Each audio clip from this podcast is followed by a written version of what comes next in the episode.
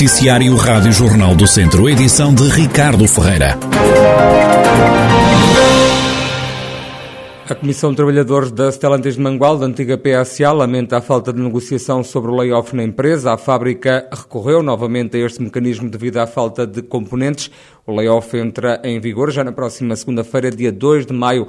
Vai durar pelo menos meio ano. Os operários vão receber a 80%. O porta-voz da Comissão de Trabalhadores da Stellantis de Mangualde, António Silva, diz que a medida foi imposta é um bocado complicado estar a dizer que falamos em negociação, porque tivemos aqui uma situação, ou era uh, os 66,6% e pronto, ou era os 80% nas condições que já tinham sido uh, uh, mencionadas no anterior layoff. A única diferença aqui, deram-nos a possibilidade de, mais uma vez, que é algo que também importunou muitos trabalhadores da última vez, que era a troca de feriados por, por, dos outros três dias de forma a facilitar a possível vinda de peças à, para a empresa. Não houve abertura por parte da empresa a deixar-nos escolher os dias que nós queríamos. Há a possibilidade apenas de aceitarem um dia daqueles que a gente queria à troca. O resto acaba por ser uma imposição. Portanto, falar em negociação, é pá, eu acho que é um bocado forte demais falar em negociação quando uh, o que tínhamos era ou é isto a 66,6%, que é o que oferece o Estado, ou aceitam isto a 80%. António Silva não poupa nas críticas ao grupo automóvel e lamenta que os funcionários sejam, uma vez mais, penalizados. Mais uma vez, quem, quem também sai prejudicado são os trabalhadores, porque não, não, não, não temos culpa da falta de peças que supostamente eh, está a afetar mais uma vez o, o, o ramo automóvel. A Comissão de Trabalhadores estava muito dividida sobre a situação, aliás, porque não veio nada de novo.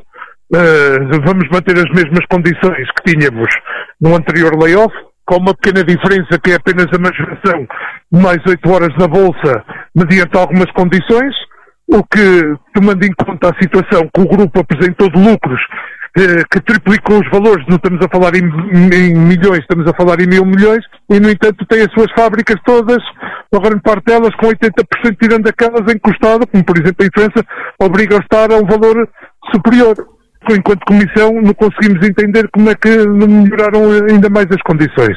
A antiga PSA tem pela frente um layoff de seis meses, que pode ser interrompido antes. São mesmo seis meses. Agora, claro, pode acontecer o que já aconteceu no passado, que foi, a partir do momento que supostamente havia eh, condições para poder eh, trabalhar normalmente sem haver, à partida, eh, o problema das peças, também acabou o layoff mais cedo do que previsto que até eh, foi quando a empresa decidiu criar a tal eh, nova equipa da noite, né?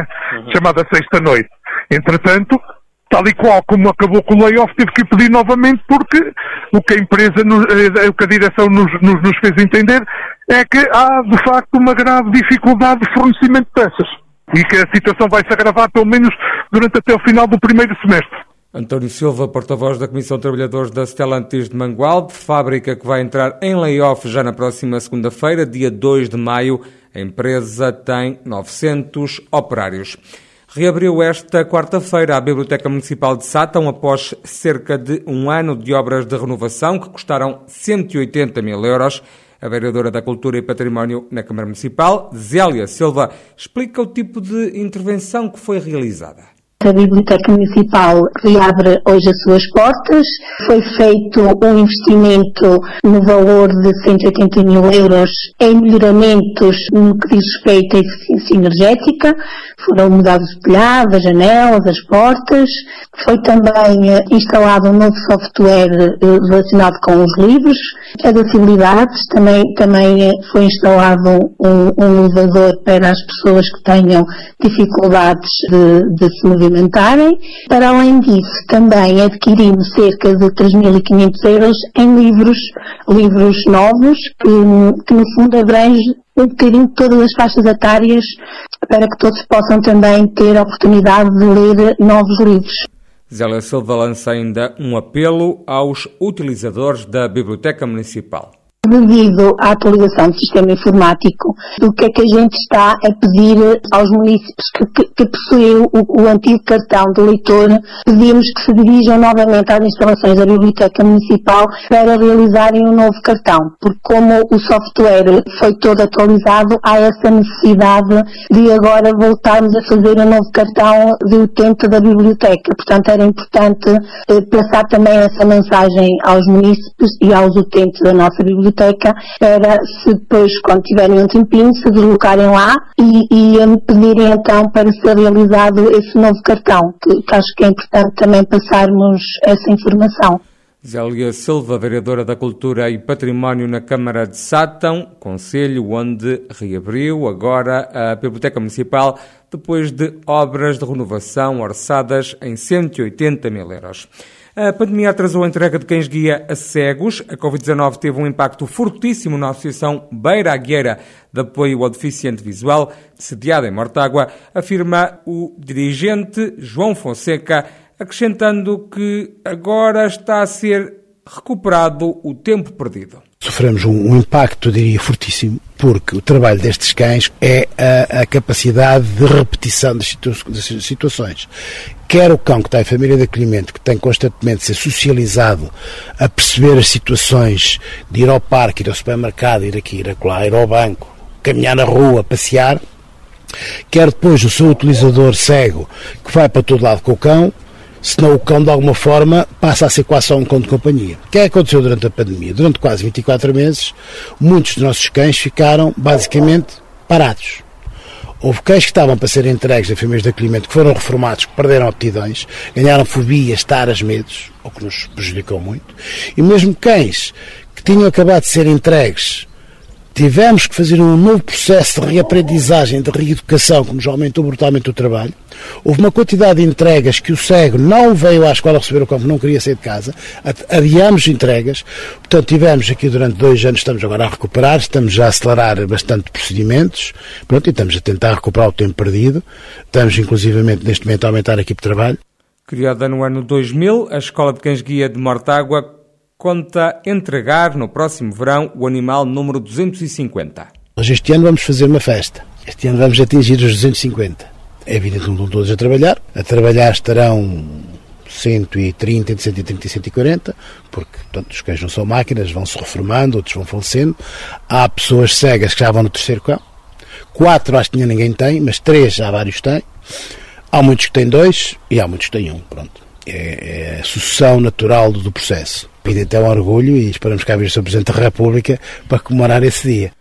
João Fonseca, da Associação Beiragueira, do apoio ao deficiente visual. A Escola de Cães Guia, sediada na instituição, abriu portas em 2000. Este ano deve fazer entrega número 250 a um cego. Esta quarta-feira assinala-se o Dia Internacional do Cão Guia. Em Mangualde estão a ser ministradas sessões de fisioterapia aos idosos do Conselho. O projeto Mobilidade Mais foi agora alargado, é o que adianta a Rádio Jornal do Centro a vereadora da Ação Social na autarquia, Maria José Coelho. Este projeto já, já existe há algum tempo. Uh, alargámos, foi a rede de, de, de, desta atividade, deste projeto, uh, a mais IPSS. E porquê? E porque consideramos, e porque estava a correr muito bem, porque os idosos sentiram bem-estar e muito mais qualidade de vida uh, com este desempenho destes fisioterapeutas nas situações diversas em que eram chamados. São seis as instituições sociais onde o projeto está a ser implementado. Temos seis IPSS, portanto, do norte ao sul do Conselho, uh, e temos uma grande população, eu agora não sei dizer de cor, não quero estar aqui a dar nomes falsos, mas temos muitos idosos a beneficiar uh, deste tratamento, digamos assim, de fisioterapia por uma clínica especializada que, que, concorreu, obviamente, que isto tem a ver com o procedimento e que nos está a dar uma ótima resposta de saúde e uma resposta social a quem mais precisa. Maria José Coelho, vereadora na Câmara de Mangualde, município que promove sessões de fisioterapia a pensar na população mais idosa. A URAPA, União de Resistentes Antifascistas Portugueses, prestou hoje homenagem a Diamantino Gertrudes da Silva, capitão de Abril, comandante do grupo insurrecional da região militar do Centro, que a 25 de Abril de 74 saiu do Regimento Infantaria de Viseu para libertar presos políticos que estavam no Forte Peniche. A homenagem aconteceu em Alvite, no Conselho de Moimenta da Beira. António Vilarigues, do Núcleo de Viseu da URAP, justifica esta iniciativa. O porquê? Portanto, é porque ela foi uma pessoa importante e determinante uh, no próprio 25 de Abril, na madrugada, como é sabido, na madrugada de 24 para 25, uh, ele comandou uma força de 2 mil homens, que teoricamente devia ser comandada por um general, foi comandada por capitão, que saiu do R-14, que se juntou às forças de, de Aveiro e da Figueira da Foz, no sentido de assegurar uh, a integridade física dos presos políticos que estavam em Peniche e depois de desempenhar uh, tarefas dentro de, do, do, processo na, na própria cidade de Lisboa. Esta quarta-feira assinalam-se os 48 anos da libertação dos presos políticos de Peniche e de Caxias. A equipa de handball do Académico de Viseu joga este sábado mais um encontro rumo à subida à primeira divisão da modalidade. O jogo com o Benavente, último classificado, é o primeiro de três partidas consecutivas em casa, fator importante, mas que não é decisivo. É o que defende o treinador da equipa academista, Rafael Ribeiro. São três jogos em casa, é o finalizar da, da primeira volta e depois os outros dois, o início da segunda eu não, não, não, não, gosto de estar a fazer exercício de a pensar um bocadinho mais a longo prazo, de pensar o que é que serão os três jogos. Tenho noção de, da importância que é, que é numa fase final dos jogos em casa e as vitórias em casa, apesar de valer o mesmo número de pontos que, que os outros, uh, que, o jogo, que os outros jogos, neste caso os jogos fora. A verdade é que até, até o dia 2, para aquilo que são, para aquilo que é o campeonato, não temos nenhuma derrota em casa, aliás, são tudo, são tudo vitórias, só perdemos com o São Joanense que foi para a Taça de Portugal. Isso dá-nos alguma, algum estatuto, entre aspas, para, para o que vem, mas é uma fase final. E da mesma forma que nós, dos quatro jogos até agora realizados, um, ganhamos, ganhamos dois fora e empatamos um. Quero acreditar que também as outras equipas possam ficar, vir, vir, vir a Viseu ganhar.